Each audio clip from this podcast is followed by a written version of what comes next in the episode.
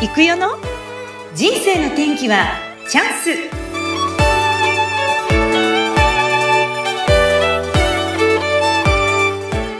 人生の天気はチャンスこの番組はゲストさんの人生を自らの口で語っていただき、ご自身の人生の振り返り、人生観などを探っていく番組です。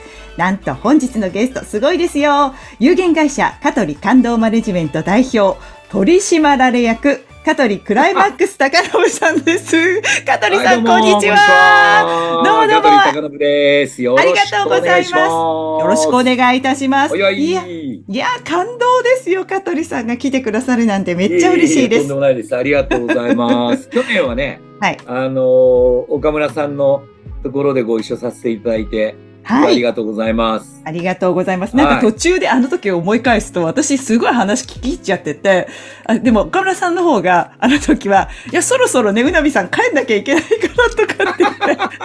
そうでしたね。そう、結構ね、聞き入っちゃいました。帰らされるっていう巻。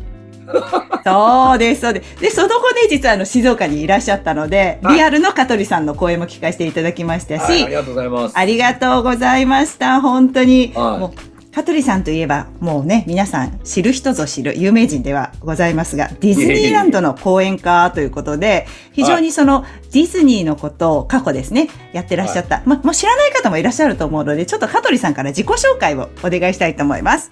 自己紹介、わかりました。はい、いやお待たせしました。青い空、白い雲をやってまいりました。皆さんのボート、アマゾンアニー号の到着です。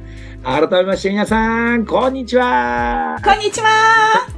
こんにちは、ジャングルクルーズへようこそ。私がこのアマゾンアニー号の船長の香取です。さあ、これから皆さんを危険がいっぱいのジャングルへご案内します。そう、何が起こるかわからないのがジャングル。二度と戻ってこれないかもしれない。そこでほら、後ろを振り返ってください。私たちのためにたくさんの見送りの人たちが45分も並んでくれています。さあ、じゃあ見送りの人に元気よく手を振ってお別れしましょう。いきますよ。右手を上げて。はい。せーの、バイバイバイバイパチパチ無視されました。さあ、ということで、えー、っと、香取高信です。よろしくお願いします。今やったのがですね、はい。あの、東京ディズニーランドで僕が、えー、16歳の時から約8年間ですね、アルバイトをさせてもらったんですけれども、その中で僕はあの、アトラクションというところを担当させてもらってまして、でその一つが、えー、今やったジャングルクルーズですね。で僕はあのこのアルバイトを通してこう人生を大きくこう変えてもらえるきっかけになりました。うん、あのまあもともとやんちゃばっかりしてたのであの出来損ないだったんですけれどもなんて言ったらいいですかね僕にとってそのディズニーランドは働く場所でもあったし、まあ、ある意味こう人生の学校みたいなこう感じというんですかね。うん、でそこで出会った人たちが本当にこう素晴らしい人たちで、で僕自身が信じていないこう未来の可能性をですねあのまあ俺なんか何やったってもう無理よなと思ってたんですけれど、はい、でもねその自分が信じてない可能性を俺以上に信じてくれる人たちと出会えたんですよね。でそこからなんかこう人生がこう変わっていくそんなきっかけをもらった場所が、えー、ディズニーランドですね。でその体験をこうえー、っと綴ったのが社会人として大切なことはみんなディズニーランドで教わったという本ですね。2002年か出版していただいてでそこからもうだから21年経ってるんですね。はい。早いですね。21年。はい。いやもうそらねあのー、成人式ですよ。そっか。そうです、そうです。そういうことですよね。今日収録が成人の日なので。そうです、そうです。今日ね。ね、うん、なんか、それも、なんかの縁かなとは思いますけど、まあ、そんなんで、こう、全国で、こう、お話をさせていただけるような、そんな場にね、こう、招いていただいたりして。うん、うんなんで、まあ、今日はですね、その辺の話もちょっと含めながら、はい、えー、振り返りながら。はい。できたらいいなっていうふうに思ってます。よろしくお願いします。はい、よろしくお願いします。いや、その、もう最初のつかみは OK ということでね、思わずこう私たちもこう手を挙げて、キャーとかってやって懐かしい。最近ディズニーランド数年行けてないのでね、なんか、はい、うそうなんですよ。やってなかった時期もある そうですよね。うん。そうなんですよ。コロナでね、えーっと、だから2020年の頃か、うん一回こう閉じまして、だから、あの、2回目か。あえっと、2011年に、えー東日本大震災があって、ええね、その兼ね合いがあってですね、その、まあ、電力、ですごい電気使うんで、そうですよね。はい。なので、それもあって、一回閉じたんですよね。うーん、なんかね、ちょっと本当に寂しいわーと思ってみてしょ、まあ仕方なかったんですけど、コロナもあって。でまあうん。それがあって、で、その後、あ復活したんですけど、今度は、えっと、2020年、えーコロナのパンデミック、えー、ゆるいロックダウンが始まって、うん。で、どうなるのかなと思ったら、やっぱり4月からディズニーランドは一時閉園ということでうん。ですね、なんかそれでこう、その後もね、まあ、とずつ開けていったんだけど、ようやく、ようやくなのかな、今制限なくなってるのかな？あのそうかな？去年ぐらいまではやっぱりね、あの入場者数の制限もして、コロナもあったので、なかなかその密になれないっていう、並んじゃうんで、そうですよね、どうしても行くとね。うんはい、なんでそれがあってっていうのがあるから、こう、ちょっとね、うまいことできてなかったですけど、ようやく、ようやくですかね、もう本当にね、通常営業にこう戻れるようになったのかなと思いますね。いやーそれにしても、その、香取さんが若い頃の話戻しちゃいますけど、やっぱりその、やんちゃだったっておっしゃってましたよね。そんな香取さんが、どんなこう、なんだろう、こう、出来事があって、こう、鍛えられていくんですか？昔の話で。なんか僕にとって最初、その16歳だったので、まあ、きっかけも不純な動機なんですよ。その、付き合ってた彼女が、まあ僕はヤンキーだったんで、付き合ってた彼女もヤンキーなので、で、ヤンキーの女の子はディズニーとかサンリオ大好きじゃないですか。で、家も近いし、時給も良さそうだし、なるほど。でそんなお前ミッキーになったら、じゃあ俺なってやろうみたいな。そそんな感じだったの？そんな感じでこう、始まったんですよね。だから、あのー僕にとっては働くことが、まあ、金稼ぐことであってそれ以上でもそれ以下でもないと思ってたしうん。でお客様って言われたところでうーんっていうなんかだから自分の中ではお客様はイコール、えー待ち時間でしかないっていう。あ。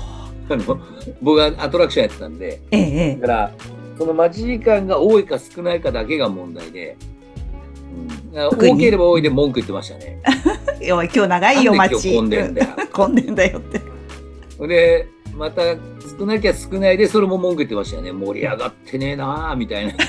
そうだったんだ。うん。そういう意味では、その、働くっていうこと自体も、あんまり意味が分かってなかったし、それがこう、そこでこう、なんていうのかな、一人一人、並んでる人たち、まあ僕にとっては待ち時間だったお客様が、そのお客様一人一人が、こう、ストーリーがあるんだと。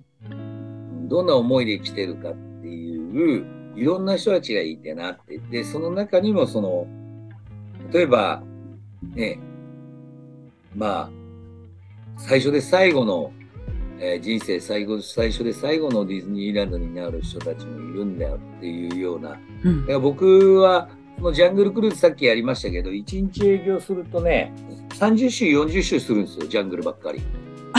そっか。最初はいいですよね。あの、あんまりこう、ジャングルに通ってる人っていないでしょ。ところがね、ジャングルもね、毎日ジャングルばっかりやってると、慣れてくるんですよね飽。きちゃう？うん。すると、ね、やっぱりこう、スイッチが入らないっていうか、だけど、でもその待ち時間を、例えば60分待ちって言った時に60分、1時間並んでるくれてる人たちがいるんだけど、僕にとってはまとめて1時間なんだけど、でも並んでる人たち一人一人に、そのディズニーランドに来るそのストーリーがあってね。で、それをこう考えると、考えさせられるわけですよ。俺にとってはね、1日30週、40週するので、まあ、それが30週目か40週目かの1週なんだけど、でも、お客様にとっては、はい。さっき言ったように、これが人生最初で最後のうんディズズニーランドになるかもしれないっていう人たちがいるんだよと。うんそうすると、じゃあお前のさっきのボートは全力でやってたのかなっていう、この、うんで、一人一人を見てなかったから、60分だったら60分っていう感覚でいたので、あうんそりゃそうだよなと。うん一人一人がこう、ね、その時間を作ってくれてるわけで、そうです、そうです。よくこうお客様、まあ僕らはリーダーになると、うんあのミッキーの10回って言ってるんですよ。10回？はい戒め？10回うんはい。戒めがあって。で、その中の一つに、お客様と同じ靴を履けっていうのがあるんですよね。へえ、はいどういう意味ですか？他はね、全部忘れましたと。素直でいいです。うおん、どういう意味かな？うん、と同じ靴を履けっていうふうになっていて、でそれはその常にお客様の目線でものを考えなさいっていうことなんだろうけど、だからよくね、その今ちょうど冬休みですけど、まあピークになる前ですよね、夏休み前とか、春休み前、冬休み前によくやってたのはね、その、一回、えー東京駅とか、うん。あの、羽田空港に行って出勤してこいっていうのをよくやらせてました。で、それはね、僕自身の経験からなんですけど、あの、僕がね、ちょうど、だから、17ぐらいだったのかな、働き出して1年ぐらい経って。で、その頃って覚えてますかね、ディズニーランドってね、うんうんあの、陸の孤島だったんですよ。浦安の、と、ところからで、だから前浜駅っていうのがなかったんですよね。、あまだなかったですね、当時はね。うんうんはい。で、オープンして5周年ぐらいになってからかな。うん。なんかできたの、前浜駅が。京葉線か。なかったなかったですね、で確かね。浦安駅っていう東西線のローカルな駅で、うん。そこからバスに乗って、うんえーディズニーランドに行くんですよね。うんみんな。で、その時にバスが、直通バスっていうのがあって、浦安駅と、えーディズニーランドを止まらずに直通で結んでるバスがあって、うん。それはちょっと高いんですよ、200円で。で、路線、普通の路線バスだと110円ぐらいなんですよ。はい。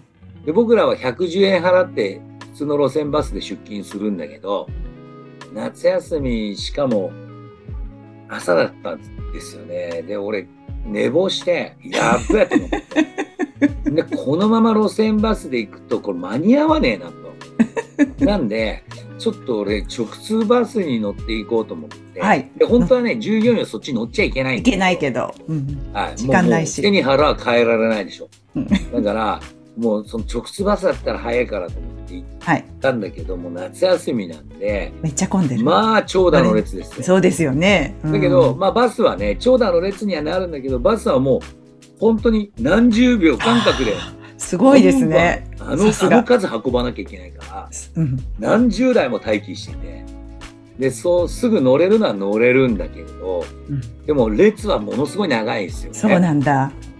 ほんでこうパッて並んで、いや、すげえなって。で、夏の暑い日で、もうその日は朝からもう超暑いですよねう。ん。で、それが7時、8時ぐらいのあ時で、で、え。そうすると周り見ると、本当にね、こう、地方からやってきたんだろうなっていう、今、今考えるとわかるんだけど、その時はよくわかってなかった。そうですよね。うん。家族連れとかいっぱいいてね。で、そんな中でこう、お父さんがこう、でっかい荷物持ってお母さんが、ね、あの、ちびっこを抱っこして、そして、ねお兄ちゃんたちをこう、眠い目こすりながら、お兄ちゃんお姉ちゃんたちは手を引かれて、ブーブー言いながら、まだつかない 想像できます。うんうん。な感じでこう、待っている列に並んだわけですよ。なってみたら。そしたらね、その、まあ僕の前にいた人なんだけど、ちっちゃい女の子が、なんかね、カバンから、パカってこう、カバンから出してきたのがディズニーランドのガイドブックだったんですよね。当時、旅行代理店でチケットを買うと、そのチケットと一緒にディズニーランドのガイドブックがもらえるんですよ。うん。で、今もう、あの、ネットになっちゃったから廃止、ネットというか、アプリになっちゃったからね、なくなっちゃったけど、当時はその、紙のやつでね。そうですね。で、こう開くと、見開きで、ペラペラって三つ折りになってるやつが、パカってこうあり開いて、ました、ありました。う大ん。きい地図になってるんです。そうよ。うん。ね。で、それをん？出してきたんですよ、子供が。で、で、ママって言って見てて、今日はさ、ってどれ？の、多分初めて行くんだろうね。もうそのガイドマップを見ながら、うんここにシンデレラはいるのかな？とか、うんやってるわけですよ。それを僕は後ろでこう見てね。はい、はい。で、それを見たら、そのね、ガイドブックがね、ボロボロなんだよね。何回も見てるのね。そう。わかる。なんでこんな、最初わかんないなんでこんなボロボロなんだろうって思って、うんもっと新しいやつ渡しゃいいのになって思っちゃった。思ったんだけど、いや、新しいやつ渡してるはずだよなと。ってことは、その子供はずっとその指折り数えて、ディズニーランドに行く日を楽しみにしてね、多分毎日開いてるんだろうね。で、それをこう見ながら、まあ見てって、これねって、ねカリブの海賊、海賊がいるんだって怖いねとか、うんそうだねって、どんななんだろうねとかって言って、でもここに写真が載ってるとかっていうのをやってたんです。うん。で、それを見て、あ、そっか、こんなにそうだよな、楽しみにして来てくれてるんだよなっていうふうに思って、んで、バスに乗り込むわけですよね。ほんなら、ちょうどその子が、その子の家族が前に座って、で、僕はつり革につ捕まって立ってたんだけど、で、そのバスが動いていって、で、そうするとね、あの、ディズニーランドが、えっ、と、当時まだ、外側が、外側に木が植わってるんだけど、今はものすごく大きくなってるんですよ、その木はね。はい。もうな40年経つから。だけど、当時はまだ植わったばっかりだから、背が今よりも半分ぐらい低いんですよあね。でそうすると、外側をこう通っと、あのーバスからシンデレラ城とかが丸々見えた見えるんだ。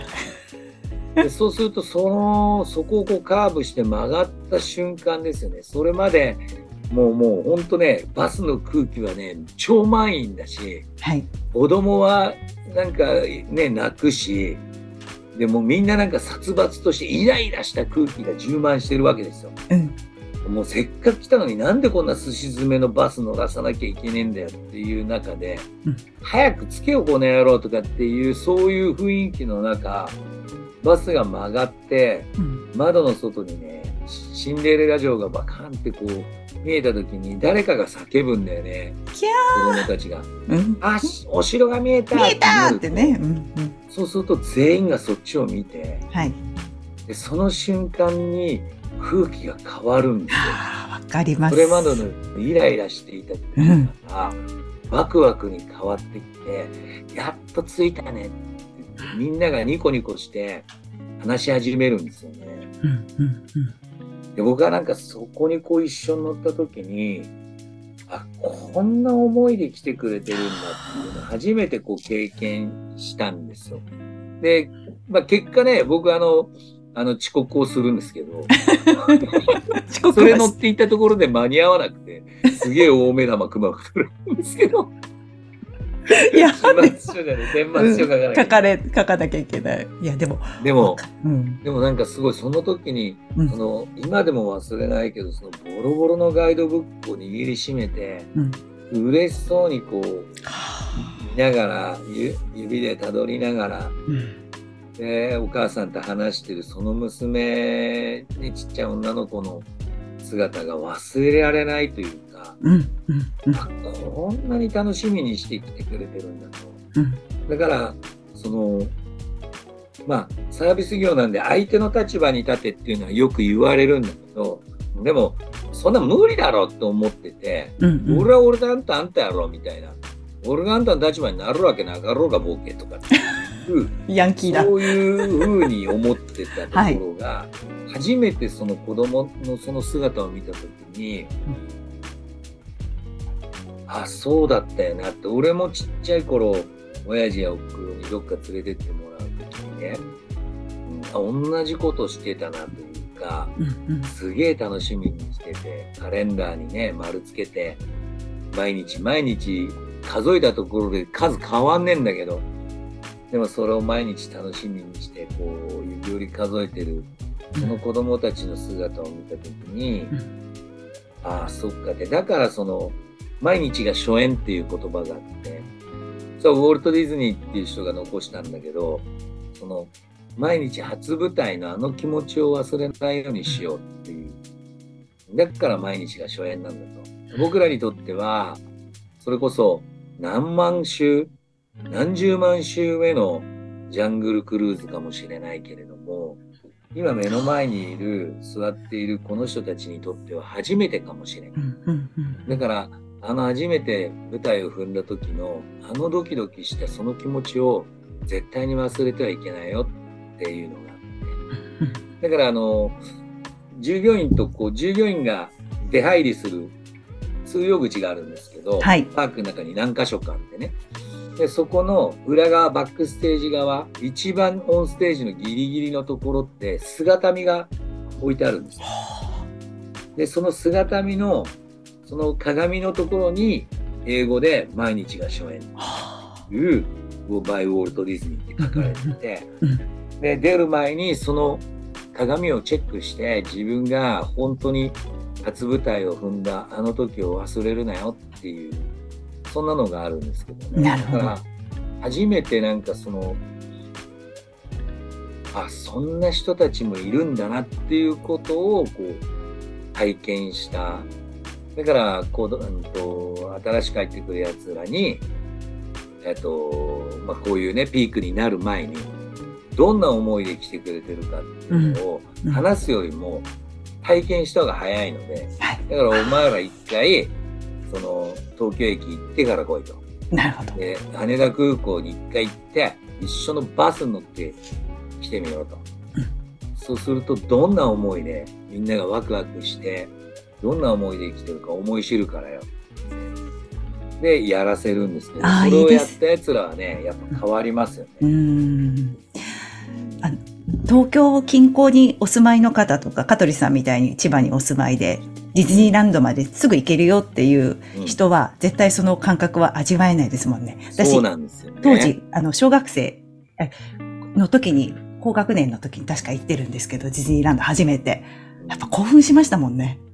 ここが東京ディズニーランドなんだ、みたいな親戚のおばちゃんに連れてってもらって。そうそうそう。千葉県だけど、そこもよく分かってないですよ、田舎だから。とにかくここは東京ディズニーランド、夢の国って最初に行った時に、あの、こう、ゲートをくぐり抜ける、うわーって、あの感覚やっぱ忘れないですね。